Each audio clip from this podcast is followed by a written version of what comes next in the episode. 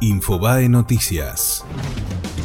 Mauricio Macri visitó por primera vez Santa Cruz y se reunió con Alicia Kirchner. El presidente y la gobernadora recorrieron las obras del complejo hidroeléctrico Condor Cliff. Allí el jefe de Estado aseguró, en las elecciones uno debate sus propuestas, pero al día siguiente tenemos que estar todos tirando para la misma dirección.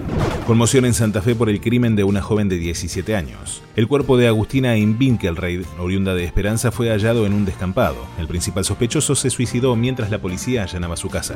Cierran UNASUR. El presidente de Colombia, Iván Duque, confirmó que trabaja con Chile en un nuevo organismo llamado Prosur que estará comprometido con la democracia y servirá para que termine la dictadura de Venezuela.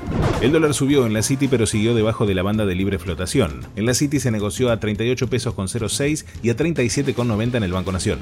César Luis Menotti es el nuevo director de selecciones nacionales. A través de Twitter, la AFA anunció que el ex entrenador de la Argentina aceptó la propuesta y comenzará a trabajar a partir del primero de febrero.